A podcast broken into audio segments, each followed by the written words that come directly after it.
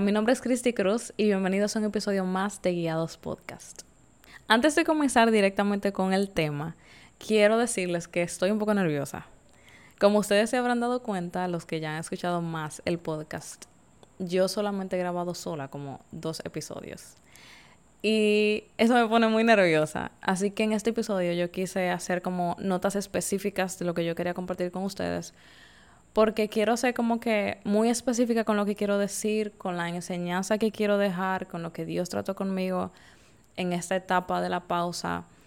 Y quería tomar las notas como para que no se me olvidara nada. Y después no estar pensando como que, wow, yo debía haber dicho esto. Entonces, si me ven leyendo el iPad, es porque ahí están mis notas de exactamente lo que yo quiero decir. Entonces, nada, ya podemos empezar con el episodio. Hoy yo quiero compartir con ustedes sobre este tema que ha sido tan importante para mí por lo mucho que Dios me ha enseñado durante la pausa. Yo entiendo que ha sido de muchísima bendición el hecho de haber tomado la decisión de poner pausa a todas las cosas para enfocarme realmente en mi relación con Dios y hacerla una prioridad. Como ustedes se dieron cuenta, nosotros nos tomamos una pausa en el mes de mayo y no era como lo más lógico que debíamos hacer por todo lo que estaba pasando con el proyecto de guiados. O sea, el podcast estaba creciendo muchísimo, acababa de lanzar un libro y lo más lógico era que yo le diera más fuerza, más empeño al crear contenido, a dedicar más, más tiempo a las redes sociales. Pero yo venía sintiendo que debía tomar una pausa desde enero de este año, o sea, prácticamente cinco meses. Yo sentía que en medio de tantas cosas, en medio de tantas ocupaciones, el mucho hacer, como que me estaba perdiendo en mi relación con Dios y me estaba perdiendo a mí misma. Eh, siendo completamente honesta, me estaba sintiendo muy frustrada, me estaba sintiendo muy agobiada, me estaba sintiendo básicamente perdida, siendo completamente honesta. Mi tiempo de oración estaba siendo prácticamente nulo. Mi tiempo devocional lo continuaba haciendo, pero no con la misma intención. Me sentía en una carrera corriendo constantemente, pero perdiendo el objetivo de vista y sentía que yo misma me estaba perdiendo en el proceso. Yo, yo siempre he tenido muy presente el hecho de que es posible hacer cosas para Dios, pero dejando a Dios de lado.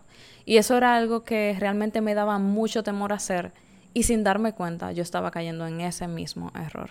Y sinceramente, yo comencé a reconocer que yo tenía que parar para poner mi relación con Dios en orden.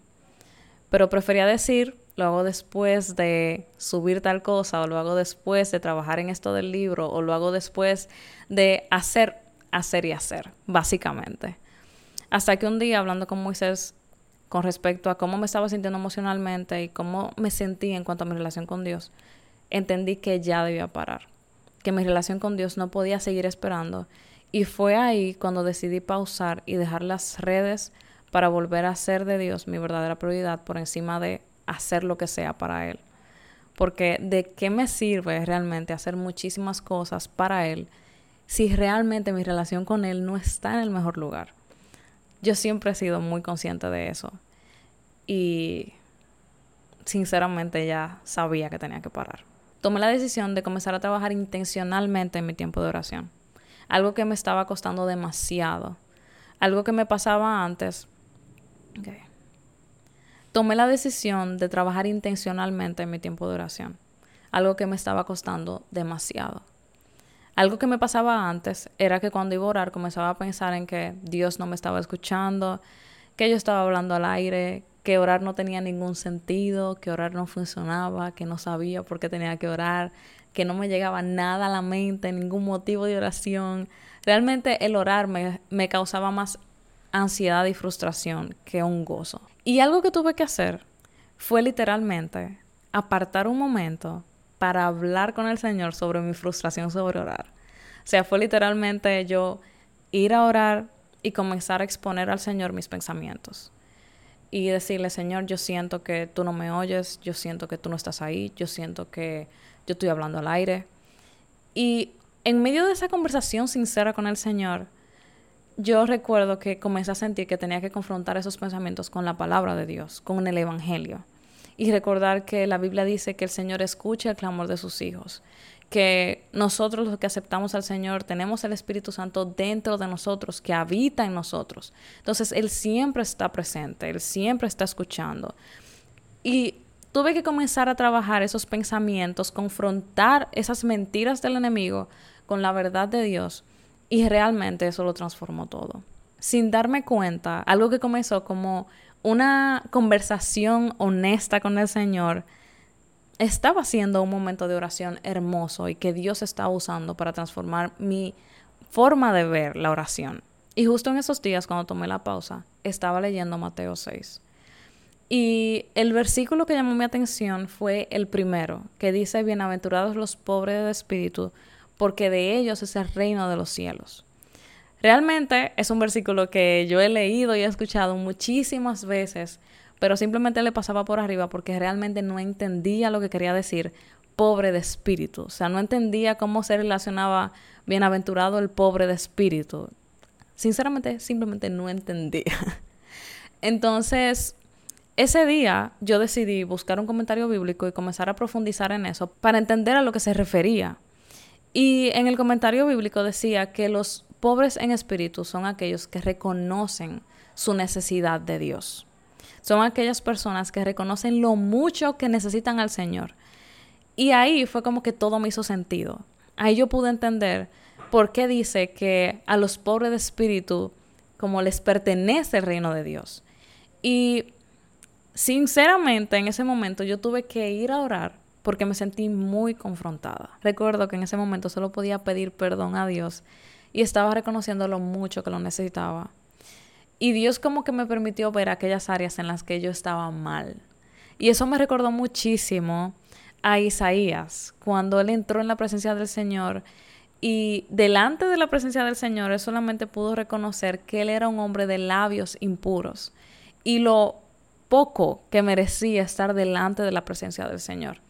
Y como cuando él reconoció lo mal que le estaba, Dios envió un ángel para que purificara sus labios sinceramente yo me identifiqué mucho. Yo sentí que yo estaba delante del Señor y solamente podía ver lo mal que estaba dentro de mí y lo mucho que necesitaba que Dios me purificara, que Dios me limpiara, que Dios transformara mi vida por completo. En ese momento fue como que Dios abrió mis ojos, me permitió ver mi pecado y mi única respuesta fue reconocer mi gran necesidad de Dios y agradecer por su gran amor y su gran misericordia hacia mi vida. Yo siento que reconocer mi necesidad de Dios lo cambió todo. Mi anhelo por el Señor creció y me di cuenta que mientras más me acercaba a Dios, más lo anhelaba. Comencé a disfrutar mis tiempos de oración con Dios. Dios comenzó a transformar mi corazón, a transformar mis pensamientos, a transformar mi manera de ver a las personas y mi manera de ver la vida en general. El tomar una pausa para poner mi relación con Dios en orden fue la mejor decisión que pude tomar porque yo sé que Dios vio la intención de mi corazón de acercarme genuinamente a Él y Él comenzó a confrontarme, a alentarme y a transformarme. Sin duda alguna no soy la misma luego de esa pausa y mi deseo genuino es no volver atrás. Me di cuenta de cómo en nuestra generación es tan fácil de caer en la trampa de la productividad tóxica que se nos vende como buena. El vivir constantemente ocupados, constantemente haciendo algo, constantemente distraídos sin darnos cuenta perdemos de vista el Evangelio, perdemos de vista lo realmente importante y terminamos corriendo constantemente en la ruedita del ratón, simplemente siguiendo la corriente de este mundo. Por eso terminamos frustrados, agotados y emocionalmente drenados, por estar intentando llenar nuestros corazones de mucho hacer en lugar de correr a la fuente de agua viva para que sacie nuestra sed. Y justamente eso es algo que Dios ha puesto muy fuerte en mi corazón. Hace unos días estaba orando pidiéndole a Dios que permita que todo el mundo pueda reconocer la necesidad que tiene de Dios. O sea, como que todo el mundo pudiera sentir en su corazón que necesitaba al Señor.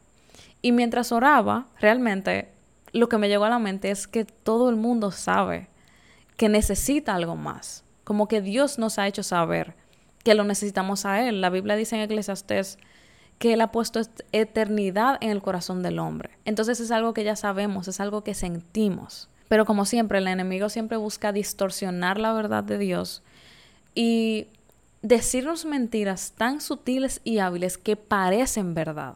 Y en lugar de reconocer que ese algo más que será capaz de llenar nuestros corazones es Dios, entonces comenzamos a creer que quizás es una pareja lo que necesitamos para ser realmente felices. Que quizás es un mejor trabajo, o tener más dinero, o casarnos, o tener hijos, o tener más seguidores en Instagram, o tener más likes. No sé, cada quien sabe lo que está persiguiendo, intentando llenar su corazón en lugar de buscar a Dios. Y andamos por la vida intentando llenar el espacio que solo Dios es capaz de llenar con cosas que solo nos darán felicidad momentánea, pero nunca nos darán la plenitud que solo Cristo puede brindar. Y sinceramente yo siento que eso era lo que yo estaba haciendo antes de la pausa. Sin darme cuenta, yo estaba intentando llenar mi corazón con hacer muchas cosas, con ocuparme, con llenar mi agenda, con estar completamente distraída, cuando realmente lo que yo necesitaba era acercarme más a Dios, exponerme más a su presencia, permitir que Dios transformara mi forma de ver la vida, mi forma de pensar, mi forma de ver a la gente. Y hoy quiero hacerte una invitación. Si sabes que necesitas trabajar en tu relación con Dios para volver a tu primer amor, entonces toma acción al respecto. Todo lo demás puede esperar, pero tu relación con Dios no debe esperar. Nunca te arrepentirás de dejar algo para trabajar en tu relación con Dios. Te darás cuenta que nada se va a comparar con lo mucho que ganas al acercarte y ganar a Cristo. Las pausas son importantes para reenfocarnos, redireccionarnos y para retomar con más fuerza y con la mirada puesta en lo realmente importante, que es solo Cristo. Espero que mi testimonio les haya sido útil. Nos seguimos escuchando.